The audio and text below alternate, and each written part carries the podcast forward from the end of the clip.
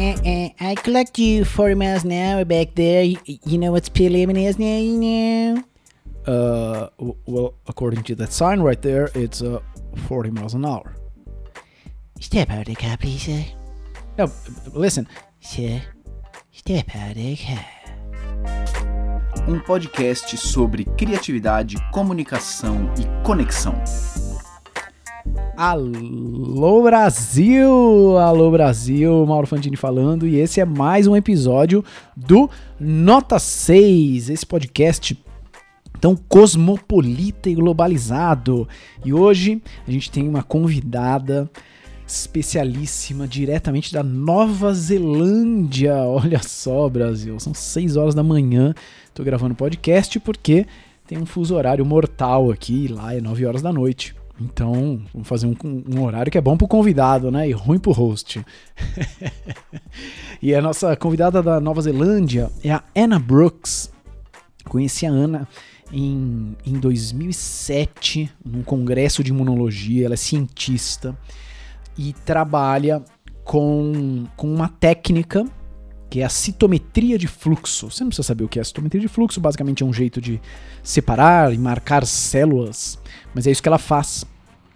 Um, não, muita gente trabalha com citometria de fluxo, mas a gente não tem muitos grandes especialistas na técnica, e ela é uma grande especialista na técnica.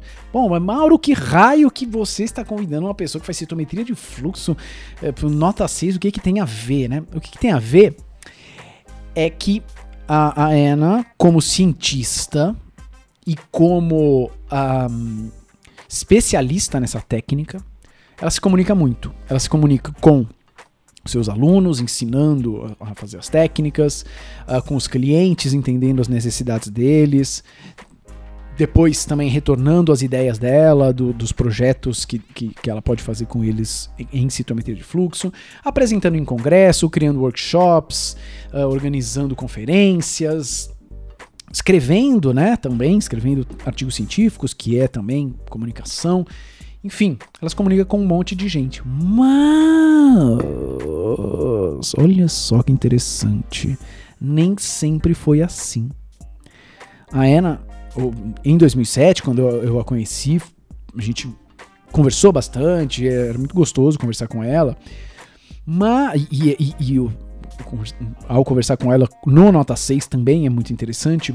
Só que, olha só, quando ela era pequena, ela tinha algo que ela foi descobrir depois, muito tempo depois, que tinha nome, que é o mutismo seletivo. Olha só, mutismo seletivo. Isso quer dizer que ela conversava uh, normalmente com, com membros mais próximos da família, mas membros mais distantes, pessoas na escola, professores e tudo mais, ela não, não conseguia.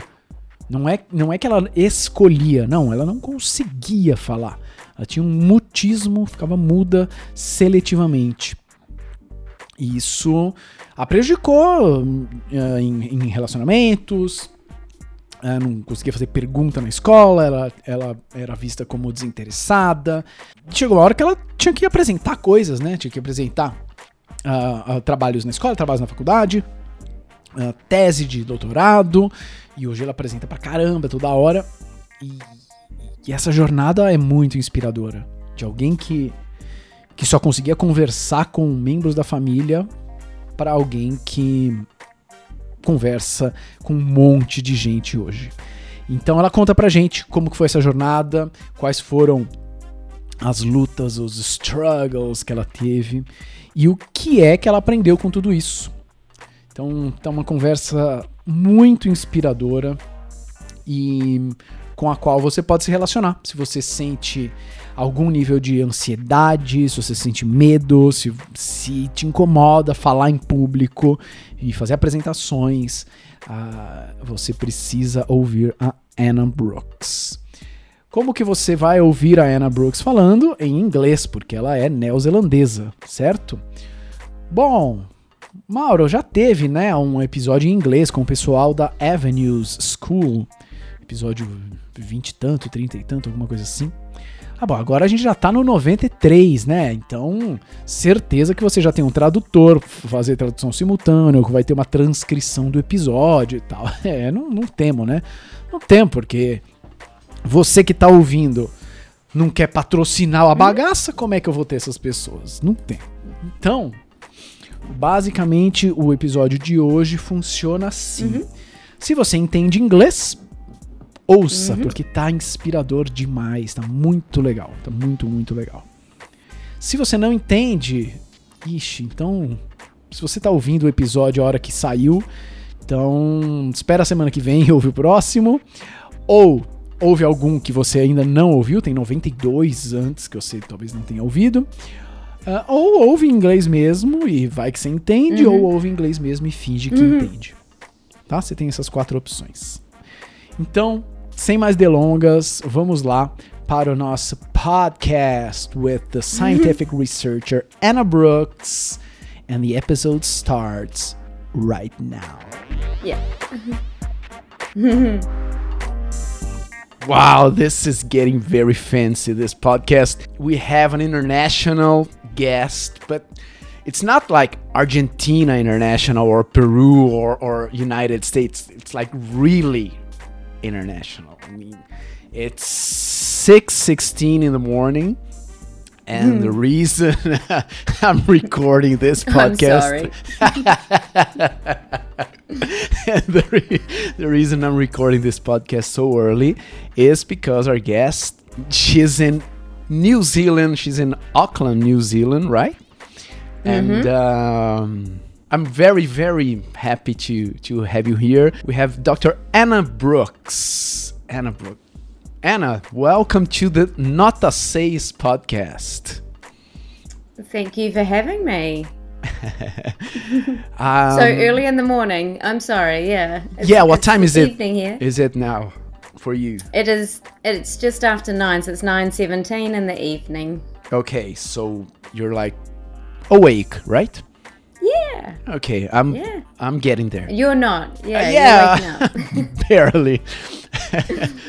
I met Anna in back in 2007 uh, at an immunology congress in at Rio de Janeiro, and um, we we had some great times. We talked about science. We talked about uh, our cultures, and ever since, I mean, that's the only the only situation we've met in person, and uh, ever since I. Um, I follow you on, on social media and I, oh look Anna's doing this. Oh Anna's doing that. And you're someone like I'm, I'm very fond of you know and I'm very very happy you're here. Recently I have a known story about Anna because she also participated uh, in another podcast as a guest. And I was so interested so I I reached out to her and we like we arranged this in two days. And i love efficient people who like yeah tomorrow let's do it. Nine o'clock yeah six o'clock okay it's done. So we're here. So anna as i said we've met in in a congress in a scientific congress. You're a scientist right? Mm-hmm. I called you a flow cytometry wizard so, so give us a basic picture of what you do. I mean, you're a scientist, you work at a lab. Uh, what kind of problems do you solve in New Zealand and, and also elsewhere? So, so yeah, wearing a wizard hat in flow cytometry means that essentially we have these these uh, instruments that have lasers in them that have the ability to detect lots of different colors on on these labels that we uh, that we stain cells with. So, in a nutshell, flow cytometry is where we want to find out all the different cell types. Much of the time, it's in the immune system, not always, but uh, we always are looking at blood samples. We're looking at uh, tissue samples. And so, what we were really wanting to understand is all the different cell types, maybe in an immune response or any sort of disease state. And so, yeah, the, the complex flow cytometry part that I've been um, sinking my teeth into for the you know for the many years um, has is that sort of complexity. Loads of different colors. So we're doing up to 20 different colors. And they're literally little fluorescent markers and uh, we label all the cells up and then magic happens and then we have to analyze all that data. So we're basically sort of looking at lots of pretty colors to try and understand many different immune uh, immune related questions or sometimes also stem cell related questions any sort of biological questions where we want to understand what a cell is doing um, in, a, in a liquid suspension that we suck into a machine and and dissect it that way. So that that's sort of the wizardry that I am involved in. Uh, so, um, if a researcher is wondering, mm, what what kind of cell do I have in this sample, in, a blood sample or, or um, any other sample, um, I wanted I wanted to get a detailed picture of what what kind of cells I have here, but I have I don't really have uh, um, the expertise to do that, or maybe I don't have uh, the right equipment to answer my question. Um, mm-hmm. They look for you. Is that right? Yeah, absolutely. What kind of interactions uh, do you have in your in your work life mm-hmm. today? Like, uh, you have to explain uh, flow cytometry to other people. You have to listen about their problems and and try to create the correct analysis? What kind of interactions do you have? Um, and I'm asking this to so that people can understand the amount of communication effort you have to mm-hmm. do because obviously mm-hmm. the the Ferrari won't won't do the the, the magic itself like yes. you have to understand what mm-hmm. you're doing and you have to uh, uh, to understand what other people want so Tell mm-hmm. me a mm-hmm. little bit about this. Yeah, so there's many aspects of communication in a in my role. So so and I wear almost two hats as well in that I'm a researcher and an academic. So I'm doing academic work and applying the technology to my academic work. And then I'm also managing and directing a flow cytometry, uh, you know, core essentially, you know, shared resource uh, equipment. So I have staff there, as I just said, my um, Brazilian technician. So she, you know, so I communicate to her anything about the technology and making sure that she's happy and that she's um, being able to train her staff, um, uh, mm. uh, the, the students and everyone using the equipment. So, so there's many levels of different communication that are required in my role from uh, translating and sort of uh, communicating to other scientists how they might use this technology to advance their science, plus also making sure that uh, everyone in all the teams um, has a good understanding of the technology and the technique so that it's done properly. It's one of those techniques in science that unfortunately can be done very badly, and uh-huh. it's taken a very, very long time in our scientific arena, like in publications especially in publications from journals, that they're not really pushing or demanding all the quality control to be revealed, you know, behind your data set. It can be one of the most fraudulent sets of data and and you know ignorance is not an excuse for fraudulent data uh-huh. and that can be one of the drivers of bad data is that people just don't seek the right assistance or they're not using the equipment correctly so there's so many levels of making sure that the data is good quality. So I sort of come into play in many different aspects there. So and so yeah, so I I manage a team. We're we're doing um, some clinical trials with really large panels, and we have a, a clinical a, a team where they are doing all the technical work on a daily basis, and they feed back to me, you know, where there are issues and things like that. Versus uh, talking with students who have problems in their projects versus training the staff to do to do the technique. So there's many different layers, and then uh-huh. across all of that, I'm communicating uh, through seminars and workshops the technical side.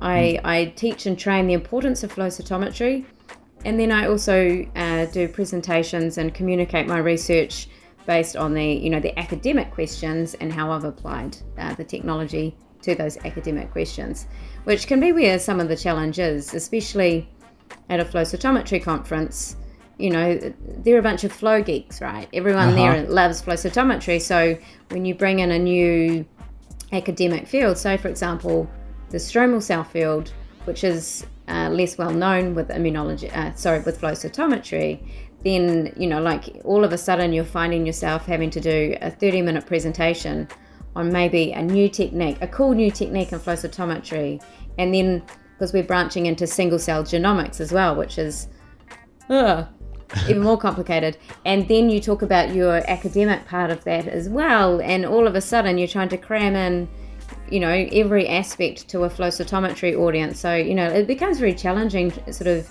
how you cherry pick, um, you know, the bits of information to to make sure you get your story across.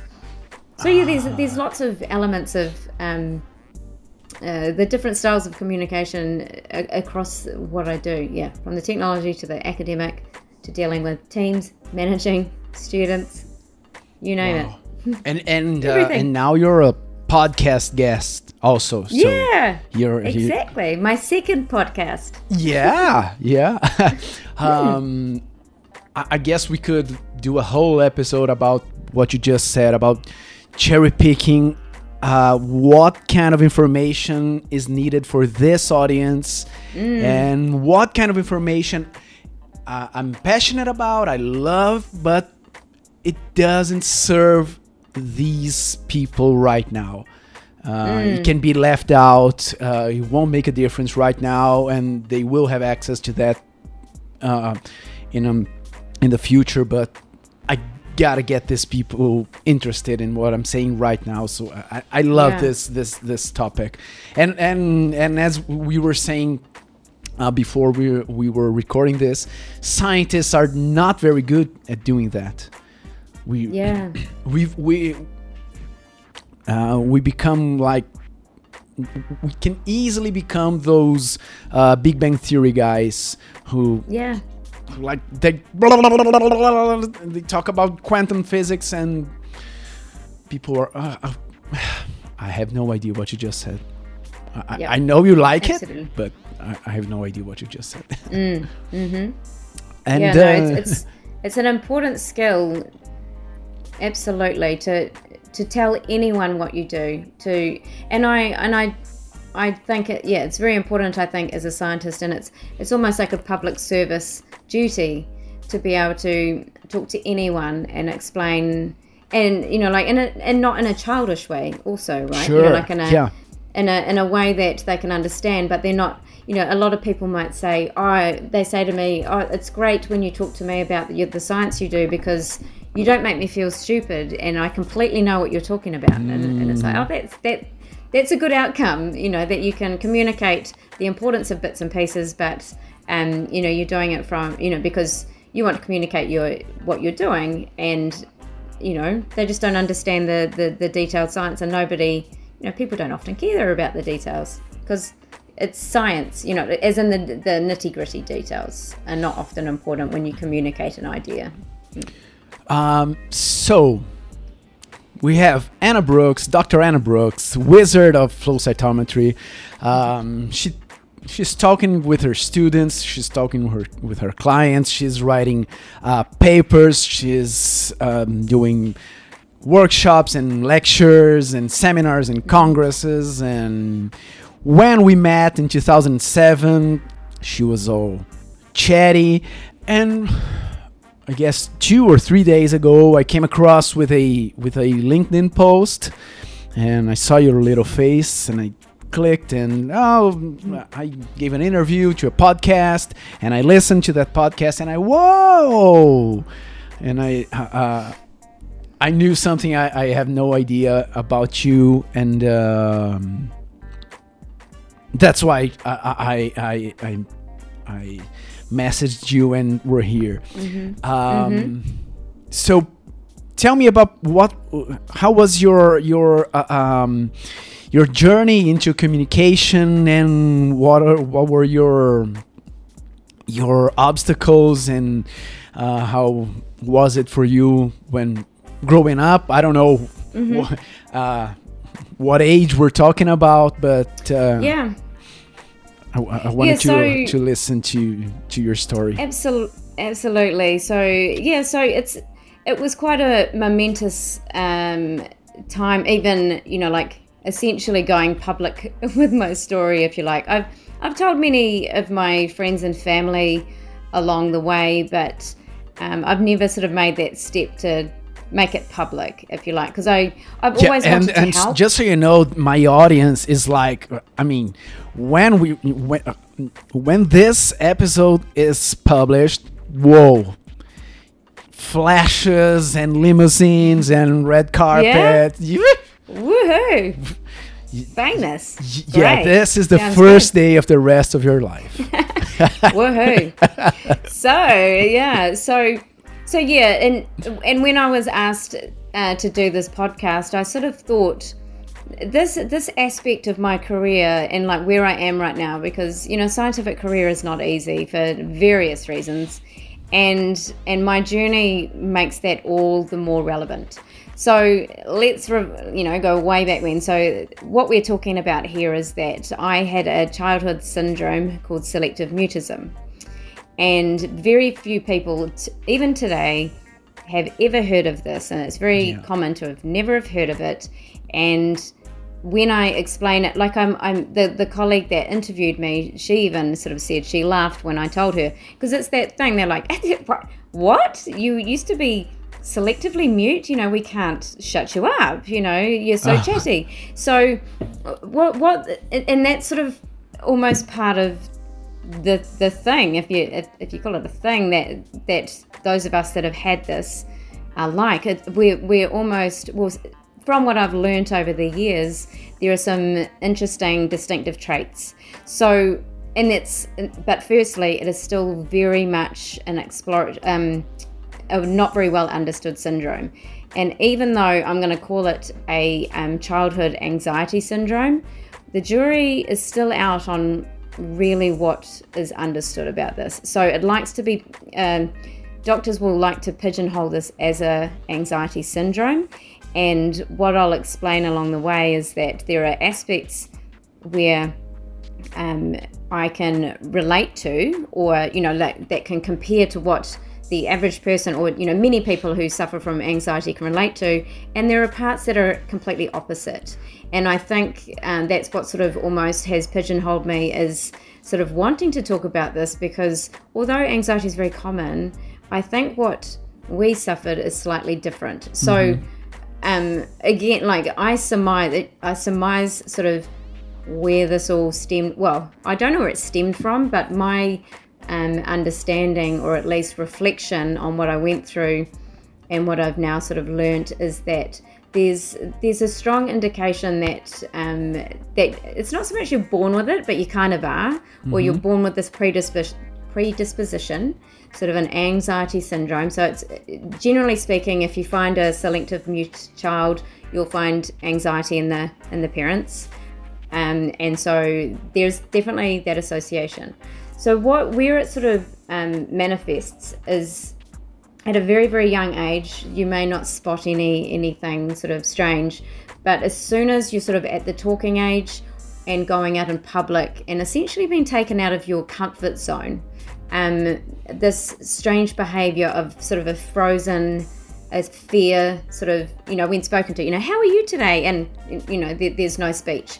And it was in, initially called elective mutism because it, it seemed to be like a childhood manipulative behavior. Uh huh. and that was what was quite damaging um, in the early 80s 90s so again i had this before it was ever known to be a syndrome. So this happened. So i went to school. Oh, so first of all it started i was about three probably when it was noticed that i wouldn't speak to certain family members you know extended family or when you're out in a shop or some you know you're out and about and you're shy so you do look shy and behave So, shy. uh, who would you speak to freely? so family members freely Uh huh. um so what it sort of looks like is that when you don't know some so it's sort of like an accentuated shyness you know where an, where a normal shy kid might be like oh i'm a bit shy i don't want to speak and then they warm up and you relax this sort of syndrome is not that straightforward. Like Okay. it's it's involuntary. You have no choice. Like, and and as I got older and reflected back, I could I almost could um, talk more about what that feeling was like. But essentially, right through school, um, you know, I was the strange child that wouldn't speak. Interestingly, I still made friends, and I was just the weird kid that didn't really say anything. So that's interesting. That you know, I could make friends, but I didn't speak to them, um, or at least it took me a while to speak to them. Um, and then, and I had a few really um, dedicated teachers that saw this interest in me, like, you know, they, this was strange, and they just sort of were patient with me. So by the end of our sort of primary school, by about, about age 11, I was at least able to communicate, you know, sort of almost normally, if you like. So I wouldn't stand out. So by the end of the primary school and then sort of going into the intermediate school and then to high school, most of that was what you'd call gone. So, you know, okay, whatever Anna went through as a child, that was weird, but let's move on. Uh-huh. So, no diagnosis, it didn't exist as a as a syndrome and I was just a little bit weird. But what I then realized on reflection in my 20s and 30s is that there were some underlying symptoms that were never addressed and I, well I didn't know it was an anxiety syndrome so there were hurdles that stuck with me so I went from being the kid at school who would not contribute to class, couldn't speak much. And then in, in high school, I was that disruptive kid, you know, the one that talked to their mate the whole time. Uh-huh. But, you know, so again, very strange to a classroom or to a teacher. I'm the kid in the back who's disrupting everyone. But then if you're sitting having an attentive class, I could never contribute. And worse, if a teacher said, Anna, what do you think? I'd be frozen. I Okay. cannot be singled out and asked a question. Uh-huh. So through my schooling, I, w- I sort of suffered academically in that any subject area that required participation, thought, you know, how interaction, I got bad grades, you know, and that I really suffered from that. Although I had, you know, this this intellect there, it was not really shining through because you know your grades would come down. So at, at, at school, I didn't really know what I wanted to do. I was just kind of fumbling along, but always had the fear of those sorts of classes that you had to contribute to it. You know, speeches, oh my goodness, it was terrible, and anything where you had to contribute. So then, so then I went to university and I embarked on a double degree because I, I didn't know what to do. So I was doing, I liked business, accounting, e- economics, and science, and I thought, well, I'll carry on then and got to university. And at that stage, I again didn't really know what I, where I was heading, but in that first year of university, when I did science versus commerce, I, I, I really found that I thrived off learning new, you know, new things. Uh-huh. So that sort of drive, you know, that's what was really um, triggering my interest versus the business style classes. And again, in the business style classes in, at an undergraduate level, were very much. Um, well, I mean, I was I was I did a management degree, so we had classes where you had to sit around and discuss things. And, And here- I- I you guess know- do like negotiation. Yeah, Uh-huh. Yeah. So, so again, you know, most people would never have known that I suffered from any, you know, that I still had underlying issues, and and lecturers or tutors would sort of be like, "Is Anna just disinterested because she's never contributing?" Because I couldn't. I ah. it's you just can't, and and it's and that's what's very difficult. And you know, the any other student might say, "Yeah, I'm nervous to do that too," but it just always felt different when I would discuss the anxiety people were experiencing. Mine just felt different. So I kind of stumbled through undergraduate degree again grades like this you know good in science but then and as you get to the end of science you know science is all about the books initially Uh-huh. then you hit then you hit the later years and you get to honors and you're like so okay now you need to read a um, paper and then you're going to present and it's like hang on what have I done? What have I chosen? So you know, I here did not I, sign here up I for am. that. Yeah, but I did not sign up. exactly to be you know like here i was trying to um, you know find a career and, and do something that i was loving doing but hang on who said that i had to talk publicly so i had some pretty tough times in my honors year because of that. And I, again i didn't really shine through as some kind of great scholar uh-huh. because you know i even now when i teach students of that age you know where they're struggling and i and i always reflect thinking wow you know look how amazing these kids can be. And i would not have been that kid. I would have been the one you know like barely getting through reading my notes and that's essentially where i started. I was it, to me my sort of um, path was that the success to me was getting up and being able to at least present. And i went from sort of uh, you know the complete nerves of it all and and getting through that and getting I, I had a I had one particular moment in my honors year where I was particularly torn down and I sort of thought this could end my science career and I just had this fighter in me that every hurdle I hit to do with something so challenging I just pushed through it. And I it's hard to sort of understand why I kept fighting so much because it was always so hard to conquer these things but I but I still did and I still did. So I went from the honors to the PhD and it was around there that I I really sunk my teeth into this journey and realized what this was it was during my PhD that I stumbled across selective mutism and read it and went, oh my goodness, this is me. This is what I had. Ah, And, you know, like that's a long stage of your life to go through to not realize, you know, where you've come from. And, and reading about this did two things. It was, you know, it was that sort of comfort of knowing that you weren't completely strange, but at the same, you know, we're all a bit strange, but I was, uh, you know, but at the same time, reading how many people internationally struggle with this and not only struggle with it as a child, they never get over it. And that really, really, I found that really hard to read. So, you know, I, I sort of set upon, you know, I, I wanted to really understand it or to understand it as much as I could.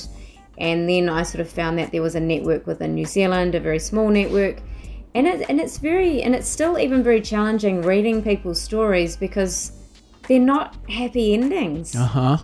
there there's many struggling families there's many adults of my age and similar ages even younger you know like people that were younger than me and they're really having a tough life.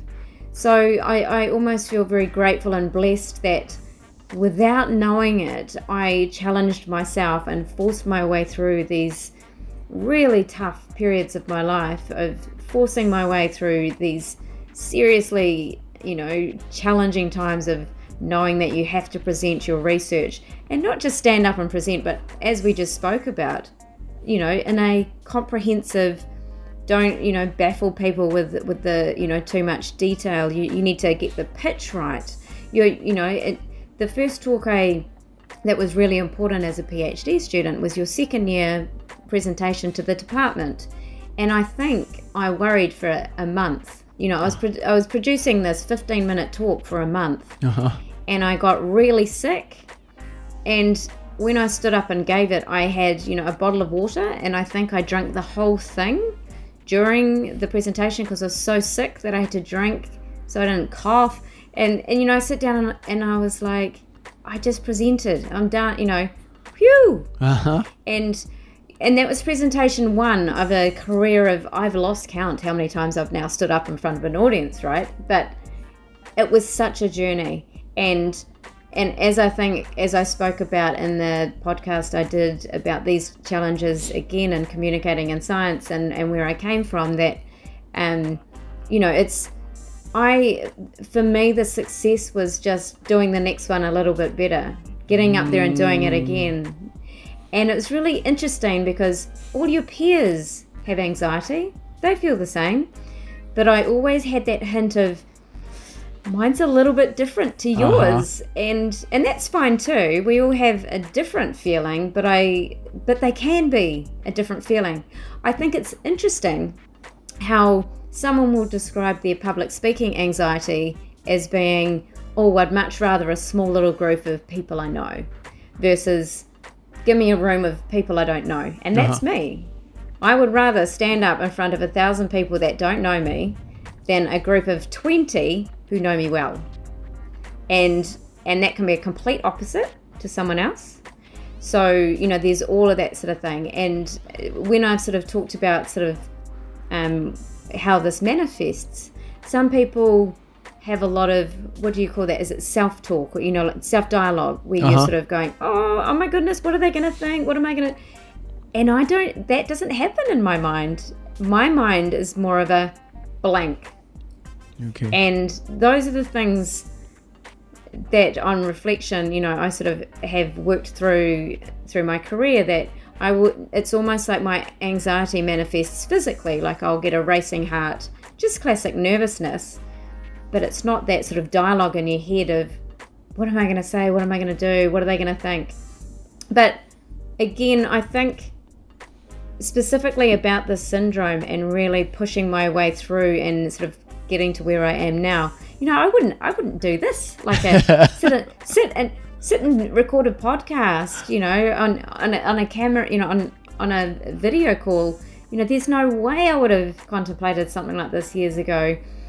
And you know, and, and so part of my journey, I think, you know, for people that have suffered from this syndrome, is that science itself was one of the facets to, or, or sort of like the avenue to make this all possible. And what I mean by that is that I think one of the learning aspects early on in a PhD, or one of those things that you, the sort of revelation is that nobody knows this project more than me. Uh huh. So, what I think that did for my um, for, for helping me through is when I realized that, you know, the anxiety of someone calling you up in the audience and telling you you're wrong, you know, like a lot of that can sort of it's, it's not so important because no, no, no, I'm right because I know this project. You can address something and I can challenge you back on that. And I think that's where science in, in choosing or science choosing me or whichever way you look at it is that I think this field is what really pushed me to conquer it so um, so well I think because you remove you remove the part of you know anyone really challenging you. I mean uh, sure people do challenge you on your science but in an early stage in your when you're uh, communicating your research there's that real understanding that you are the expert. So you have confidence that you know your stuff really well and I think that was part of it. So for me I knew I knew it really well and it was just the physical getting up there and you know hands are shaking heart pumping and just i had to keep doing it. I had to feel the fear and keep doing it. And i remember my summary phd presentation and the turning point was that i felt bored. And the fact that i could stand and present and feel bored like that oh am i still talking? Meant i was relaxed enough in the situation that i'm not worried about the fact that i'm standing there talking. Uh huh. so and I, I, I don't mean yeah necessarily that i was bored but it was that was how i reflected it. I was like i must you know like i'm actually relaxed and being able to talk about this. And that was still many years ago and i've come way you know way so much further since then as well. But i think the science part of you know finding myself in a science field and those aspects of knowing that you're removing that you know your field really well. And so that's that anxiety gone. So now you're just fighting the physical part and mm-hmm. just pushing through it. And and you know knowing that it's going to be okay that you know because i i never feared the questions whereas that's not always the way it goes you know like one of your peers absolutely crumble at the questions Yeah. they could give a beautiful presentation and crumble when they get asked a question. And I was the opposite. I loved the questions. So it's so it's been interesting. So so yeah, and and since then it's just been a continuous push. It's like I don't, I, as I said, I couldn't tell you how many presentations I've done now, um, internationally, international conferences, um, and then with that, you know, as as we did meet in, in Brazil, and that would have been early at the end of my PhD. I, I in fact, yes, I just handed in the big book Uh-huh. and flew out to Brazil, and that's where we met. And that was still in my sort of early phases of, um, you know, feeling comfortable doing that. People all thought I was a bit mad because there I was, you know, flying out to Brazil, you know, all by myself. and, but, you know, and I loved that as a challenge too. You know, I thought, um, you know, that's really pushed me too. And I love the networking aspect of science. And it's a love hate thing because I, it really challenges me you know, like my one of my worst fears that some of my peers have laughed at me because they don't believe it is to turn up to a networking situation by myself. And they're like, "Phew, "What do you mean? You know everyone?" I'm like, "No, no, no. It's a deep-seated fear. You know, to turn up. The worst ones are a conference dinner. Everyone's seated, and you've got to go and get the one lonely seat next to someone you don't know." Mm-hmm. those were you know very deep seated fears that I just didn't like to deal with um, and people have no idea that as I say that their reaction is to laugh when I say this because they have no idea that that's how deep seated all these um, sort of anxiety issues were. And and I see, and I still do call them anxiety because that they definitely are on that spectrum but the actual s- syndrome is still very unknown. There, there could be an element of um, well there could be other elements to it but it's it manifests in an anxiety style of you know symptoms if you like Wow. There's so many insights to, to your story. Um, I I was thinking about my my job as a, as a teacher and uh, as I'm I'm the one calling out students like okay do you have any doubt what's your opinion and and how how some of my interpretations may be um, maybe clouded or maybe wrong about someone uh, and I judge them as not interested Mm-hmm. uh, and maybe that's not it that's something else Mm-hmm. and this is so important um, Yeah, I that- that's that is a very good point because early on when you aren't dealing with this, if you're sitting in a room and you ask me, Anna, does a CD4 T cell have MHC class one or class two? What's important? And I'm like, oh, the, and this is overtaking me.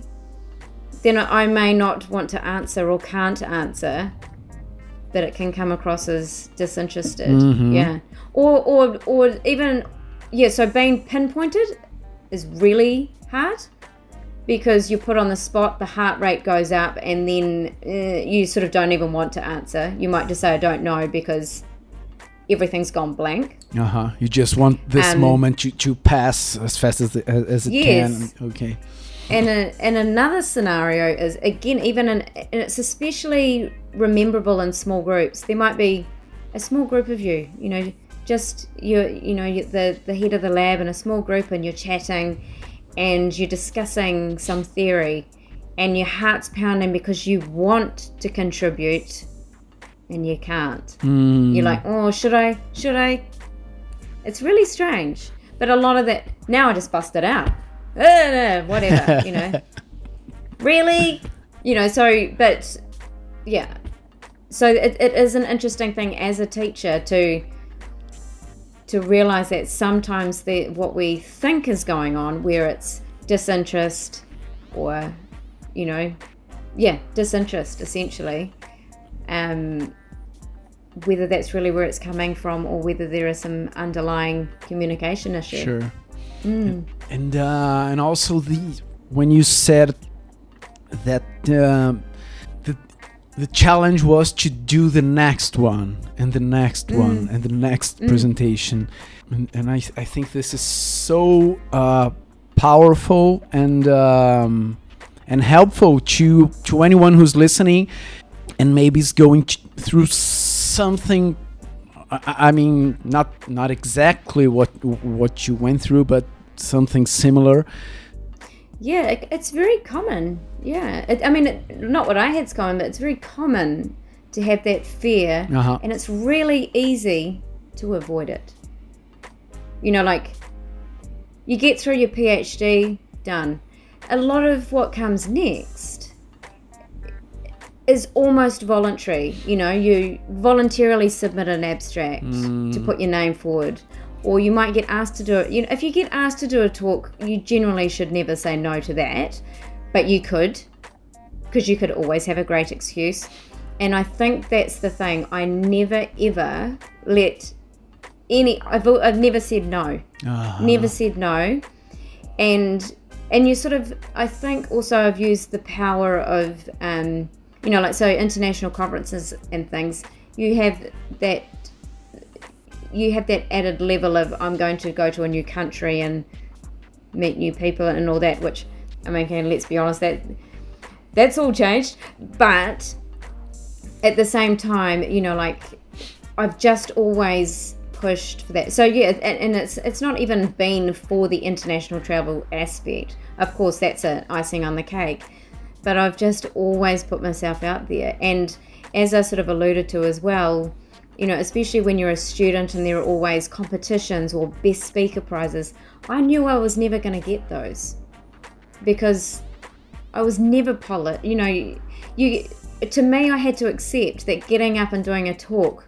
was the prize, mm-hmm. and that was tough too because you know quite often it's your lab mate that's up there talking and they win the prize, and that, that's tough to deal with.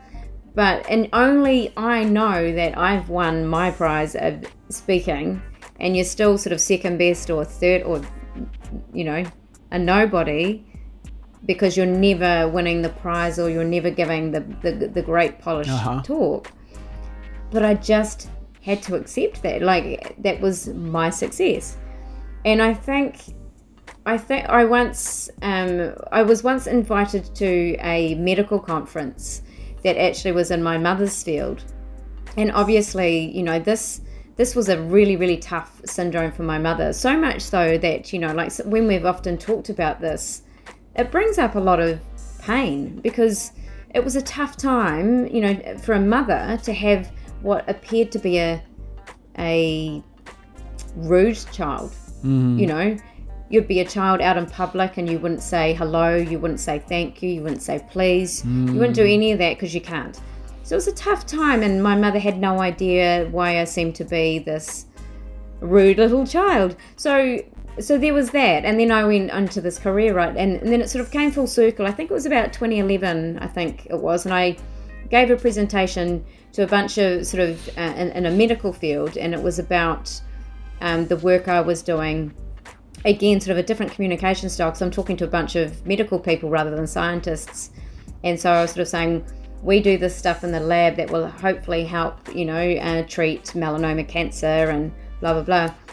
And afterwards it was very touching because not only my, my mother was very sort of oh my goodness you can present like from you know from my from my childhood and then on top of that it was like one of those conferences that i had so many people come up to me and say that was a great presentation. And i'm like oh my goodness. Really? that happens. You know like you know like it, i got to that point where people would start to praise me for my presentation whereas you know many years prior if someone said great presentation you just know it's a token throwaway comment that yeah you know great presentation. And deep down i'm like no it wasn't. I just completed it. Mm-hmm. Because i'm getting there but thanks for the comment but i know it wasn't great you know what i mean like Uh huh. Yeah, yeah. it was it was that it was that sort of thing that eventually when I, I felt the genuineness in these and these people saying that was a great presentation I'm like yes I'm getting there and And you and can feel of- that, right? yeah. Yeah. And a lot of it, as you say, it's not just about presenting and having, you know, the presence to present. It's how you communicate your scientific ideas to an audience so they follow you and so they understand what you're saying and connect with you. And so the whole sort of package for me has been all of that, you know, to be able to communicate to the audience, to, to not put too much, uh, you know, jargon in there or whatever. So it's been from a personal growth perspective, but also that science communication and really pitching your ideas and your and even your slides as well. You know, all the little pictures that you can help shape your story. So, so yeah, it's been it's been a big journey, and um, but and a lot of that again then comes to where I am in my career now, and you know, it's it's such a fight. You know, you're you're constantly having to sort of fight for the next stage of your career Uh-huh. and you know make sure you know we, as scientists we we have to be always saying hey look how good i am. It's a really weird it's an unnatural thing for some of us right? Mm-hmm. you know to keep saying have you you know it's it's one thing to write a cv but it's another thing to have to sit there in a in a room with someone and say you know do you know i've done this? Do you know i've done that? Mm-hmm. and it's very strange and hard you know like but we have to do it because it, it's it's an industry that judges us on our cv and how many papers you've published and where you've been Yeah, wow. So, yeah. This is so uh, so important. I, I love that at in some level it's very hard to do that, but when you talk about the prizes and I mean, my colleagues is, uh, are, are getting the prizes and I'm not, but my prize is is getting through the next presentation and getting through the next one. And it's again it's very hard to do that. Um, you stopped comparing your your behind the scenes with the stage of others. I mean uh, the other ones it's on a stage and they're doing their presentations but you don't know what it's like to be behind their scene. You only know your behind the scenes and but when we compare our behind the scenes with the stage of the other it's it's always unfair. Yeah. Because you don't know their journey. And obviously Yep. their your journey is always harder because you, you that's the only one you know. Mm. you don't know their and you don't know their journey. Yeah so, Yeah. yeah exactly. Uh, yeah. and this is great. And um, and how important I, I mean we i'm gonna go back to the beginning and i'm only i'm only calling you uh, flow cytometry wizard and and whatnot because i because i know it because this information have reached me somehow i mean if people don't know what you do, if people if people don't know uh, how good you are, and uh, and I feel the same. It's it is weird to try and convince people how good you are, but uh, you may never uh, get to do what you want to do, or may never get to help people the the way you're talented Yes. to to do that, and you have Yeah. to you have to communicate with others, and absolutely and you wouldn't that- be where you are, right? Yes, and and you make a good point there that the other part of who I am and and part of this is that desire to teach people, and so so uh, when you know I talk about my career has been quite unconventional because I you know I was a very passionate scientist and still am, but I got sort of side or not sidetrack's not the correct the right right word, but kind of.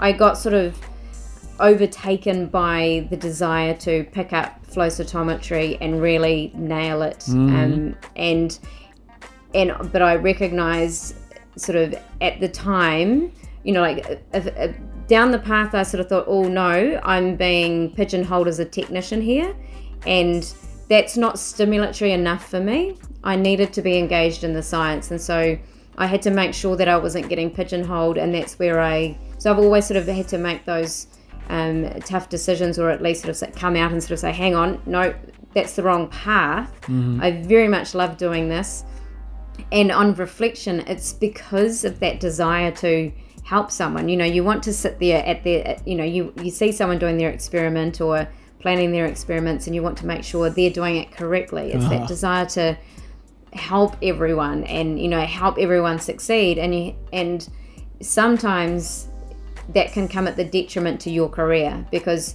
you're you're the one helping everyone especially you know like when you are an academic is on an academic trajectory and you are helping everyone else and not yourself then you know that scars your cv so it's been a really tough time to try and feel the way um, which is unconventional and which is why i'm in a sticky situation now because i've got this massive technological um, background. Well, you know, and when I say technological, I don't touch the machines. You know, like I'm, I'm not fixing the machines or fix, you know, pointing the lasers anywhere. I'm I'm designing the experiments. I'm I'm looking at the immunology or you know like understanding the biology, and then I'm doing data analysis and teasing apart where there are issues and troubleshooting. I'm not the one on the machine okay. doing it but again it's that desire to sort of help everyone and you know it's that real passion to make sure that everyone is doing it in the right way. So you know so that's where i've tried to have these two paths at the same time and why yeah you, why i sort of am you know you see me in the in the the flow cytometry wizard on the you know coming through on the international stage. And you know i was hosting a conference here in new zealand and then that little old virus got in the way and uh-huh. everything got cancelled you know so and you know and, and that was huge as well like that was I, I mourned the loss of my conference back in february because i was running that and i had all these international speakers and a great program. And then thank you virus. I know covid killed my virus and my conference yeah. So yeah so and you know and all of that you know if, if you asked me even 10 years ago would you like to you know chair an inter, you know well an australasian with international guest conference i'll be like ah you know even if you asked me 10 years ago and we may have even had this discussion because uh, i remember we were talking about our careers mm-hmm. all those years ago yeah and I don't think I would have ever said that my passion was to, you know, you know, become a lead of a, a, lab because I wouldn't have thought it was in me. I wouldn't have thought I had the personality and the drive to be able to do that because of all the communication involved. I would have just thought, oh no, I'll just stay over here in the corner and help. Mm-hmm. But how how everything's changed so much, you know. I'm now in the position of managing, leading leading teams in different aspects, but yeah, so much has changed through personal growth and constantly presenting and communicating. yeah, a lot of people ask me how can I overcome my fear of public speaking, and uh, and I guess Anna is is a great example of you have to do it. You do. Uh, you, you, you can't it. overcome your fear of getting into a swimming pool by taking two steps backwards. Mm-hmm. Uh, it just won't go away, and if that fear mm-hmm. uh, uh annoys you at some level, and you you you feel you you must do it, and and and maybe and and wow and when when you it's start, uncomfortable. It is uncomfortable. It yeah i've I've I've don't know I have lost uh, count of how many classes I've I've lectured or, or, or how many uh, uh rooms at a hospital I've went in as a clown. Uh, it is never 100% comfortable. No, never. And that's you know, and that's part of it as well that it's almost makes it that more rewarding mm. as well when when you do nail it or or your own your own level of doing well as, uh-huh. as i said i had my own level of doing well was to get through it um and yeah you you have to have that little bit of well it's it's a bit of adrenaline it's uncomfortable and you just you just have to feel it and know it's going to be okay and do it again and do it again and do it again. And in a scientific arena or any area where you're presenting, well, whatever you're presenting. It, you know, there's also the, the backfill to that is to be prepared, obviously. Mm-hmm. But the funny part of that is, I would, you know, if you asked any of my peers about me at a conference, they'll probably tell you that I'm the one in the back row finishing my presentation before I get up there. And that is the absolute reverse of what the, you know, 15 years ago Anna would have ever dreamed of. Because, and sometimes that, that I think almost comes from the communication perspective where I've got the slides and you know it, the story's too big and it's then trying to master the story in an effective way to be shorter. And so, you know, it's sort of going through your head how this is going to come across. And sometimes that takes a lot of fiddling. Like mm-hmm. sometimes mm-hmm. if you have your, your slide deck for a, an hour talk, the challenge is to make it 15 minutes, right? So that is often me because I'm sort of still processing, still processing, and I'm still doing it in the in the back corner.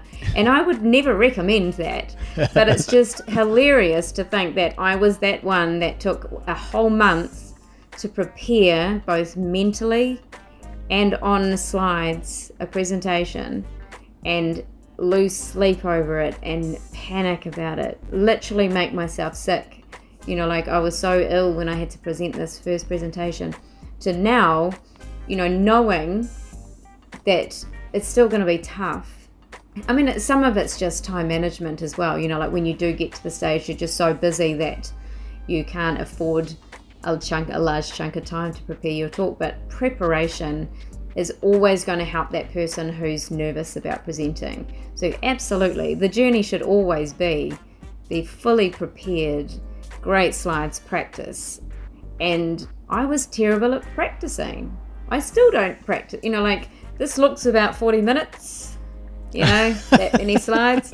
That's how I would do that. And I kind of don't recommend that, but that, but it's it, it's just so hilarious for me to reflect back on where I came from, and mm-hmm. that's how I behave now. Like it's just it's just quite something that you know now I almost wing it, whereas if you are in that situation where you really do you know find public speaking challenging, be be well prepared you know know know your background and and have that confidence. If it is scientific or whatever your subject area if you know and you're confident in what you're talking about you should be fine. You you know that's that's where you get your confidence from i guess. And i and as i said i think that's why the why going down the scientific field really helped me because it gave you a false sense of it's almost like a false sense of um, you've you've ticked one box. You know everything that you're going to talk about. So just focus on the delivery and the content and the communication. And yes, you'll stand up there and you'll shake, and everyone will probably think you're nervous and all of that. But job done. You you have to feel the fear, and one day it gets better. Yeah, and um, and that thing that you said about how most of the time, especially when you get older, it is a it is a choice. It is a voluntary choice. Mm, yes. Um, maybe maybe during college you're you're like uh, obligated to do something to, to present because uh, these are the rules. I mean, mm. but afterwards, it, that's what mm-hmm. you said. You, you you choose to accept an invitation. Uh, yes. You choose to to uh, host a meeting or host a, an mm-hmm. event, or maybe mm-hmm. you choose not to do it. And yeah and uh, if you postpone it, if you keep postponing it, mm-hmm. it's gone. I mean, yes. And and submitting abstract, you know, you have to submit an abstract, and if it gets accepted, I I was I went through times where I'm like I didn't tick the box to have an oral presentation. Uh-huh. Nobody needs to know I didn't tick it, but I probably did, but I didn't want to. Uh-huh. But you know, you exactly you you can easily like once you've got your PhD, well, um, I guess it depends on your industry, but especially in science, once you've got your PhD and you're in science, you can you can avoid pre- presenting if you if you really have to, which almost makes it worse because when you do have to present, you're not gonna you're not gonna feel good about it. Yeah. You know, so yeah, it's feel the fear and keep doing it.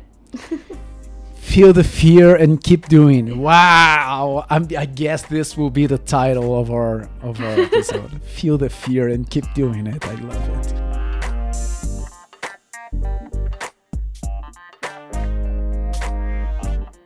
Well, I, I, I just loved. I mean, such an inspiring episode. Um, thank you, Anna. Thank you. Thank you for for arranging this so quickly. I, I love it. Dear listener, dear Radio Escucha, if you ever need flow cytometry advice or troubleshooting or oh, I wa- I'm wondering what color is are my cells or something like that. Uh, you can call 1 800 Anna Brooks, and this will get you through directly through. Uh, Yeah. you, Anna, uh, just uh, please mind the the time zones, and you don't want to get her sleeping or anything. But uh, uh, that's it, right? That's the, the correct information. Totally. yes. Um, so, thanks, Anna. Just uh, I loved this this episode. I loved your story, and I hope it inspires people who are mm-hmm. going through the same thing as you did, or similar, or people who can relate to to your situation. And wow, so many important insights. Because it is very common. It really is, you know. And one last thing that I'll that I've also noticed is that, and I've just mentioned this to a colleague recently, where people with sort of everyday anxiety, you know, like as in a lot of people will have a level of anxiety, right? Like it, it's probably quite common in scientists. It, it's almost part of our nature that sort of it just there's many people like it. And one thing that I think I find different about what I went through and where I am now compared to um, someone who's just had sort of mainstream anxiety, let's call it, Uh-huh. is that when when it's just uncomfortable. So, you know, very many people have anxiety or fear of public speaking. When it's just slightly uncomfortable, it doesn't force you to get over it. Mm. So I think that I had it was so deep seated in me that I forced my way beyond what other people now have to sit with, which I Uh-huh. find quite fascinating in myself. That when people talk to me about their their um, public speaking anxieties, and I'm like, wow, you know, like I didn't realize you had this issue, and they're like, oh yeah, and I, I'm just not gonna bother, you know, it's fine. So I find that aspect interesting too. That yes, it is very common, but when it's not, it's when it's not fierce enough to really cause you an issue, you're not, you don't work on those. You don't work on it. Uh-huh. You just either you are that person who will turn down a presentation. You are that person who won't go to a conference or network. You know what? Not going to go on network. Just won't. And that I find that fascinating because I am out the other side where all that stuff was crippling to me, so crippling, and I forced my way through it. I felt the fear and did it anyway. And now I, you know, and now I see others suffering from, you know, the the the you know a common form of anxiety. And I and yeah, I find that fascinating that it's it's not strong enough to really fe- force your way through it because Uh-huh. you can avoid situations. Whereas I forced my way through all of it, and I feel like I've grown and been far better off in my yeah in my personal growth and having confidence to network, to meet new people, to present, and get better and better at it. Whereas others can choose not to. So, So- that is the, the the advice is yes, it is very very normal and common to feel these anxieties, and it's also very normal to therefore just avoid those situations. Mm-hmm. But you know, I encourage people to feel it and do it anyway, and it will get better. So in it. hindsight, in hindsight, you were kind of lucky. You're you had a big problem. And- yes, Yes. I was lucky. I had a big problem. Yes. it's easy for That's- me to say, like, I didn't go through what you did, but uh, I, I But no, that, that's a that's a great way of putting it. I was yeah, I had a big problem, but equally, I could have not done anything back when I was hit university. I could have just carried on Sure. and uh, you know grade suffering and then gone well science oh my goodness i'm going to have to present so i'll go and do something else and then just carried on and who knows where i would have ended up or in what career because i would have been a bit lost because i really did love science but you know like it was just this this driving force to just i loved the science and i loved that desire to learn and understand more that I had to keep doing it and feel the fear and do it anyway. Yeah. So yeah, I think that's a great way of putting it. I was lucky that it was so such a big problem Uh huh. that I wanted to keep working on it. Yeah. That's it. Uh, feel, no, that's that's our episode's title. Feel the fear and do it anyway. Yes. Wow, th- it- Totally. it's uh, it's it's a TED talk. Oh yeah. I think I need to do one of those. Yeah, I think you do. Yeah.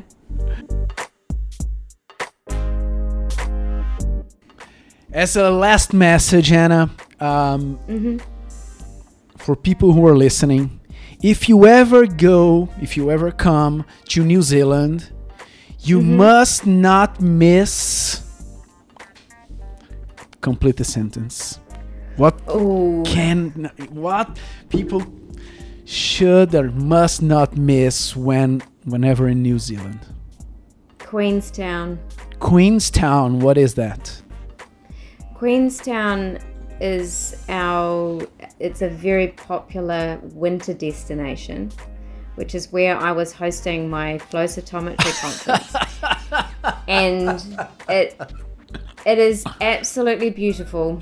There, New Zealand's beautiful. There's there's so much beauty in our country and uh, like the summers are lovely up so we're in the North Island and Auckland's at the very tippy top well near the top in a skinny little bit surrounded by lots of water.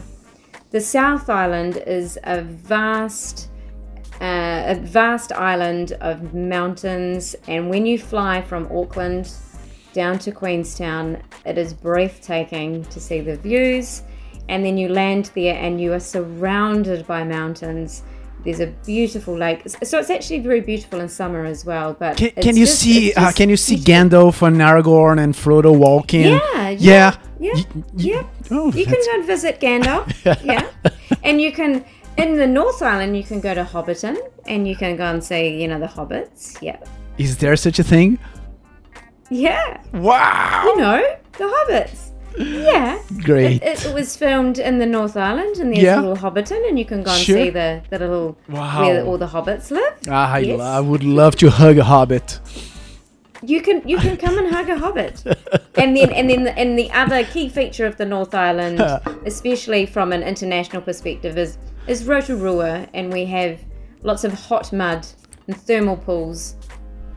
Strange and smelly and New Zealand. Wow. Yeah, Thermal pools, hug a hobbit, Queenstown, and wave to Gandalf. and wave to Gandalf. what a great country. Wow. Yeah, it's beautiful. Uh, and maybe watch some rugby. Yes, you always have to watch rugby. Yes, because because you know rugby can be played here, so we we are very blessed in New Zealand having you know not suffering from COVID nineteen. Yeah. Like sadly, the rest of the world is is not in a great place, and so I hope you're all safe there in Brazil. I know it's been tough there too, and our neighbours in America. It's it's tough. It's tough. So we'll come through this And you'll we have your conference eventually, eventually. Yeah. or online, or it's going to be online. I think you promised that you would come out and be a clown at the conference. I think.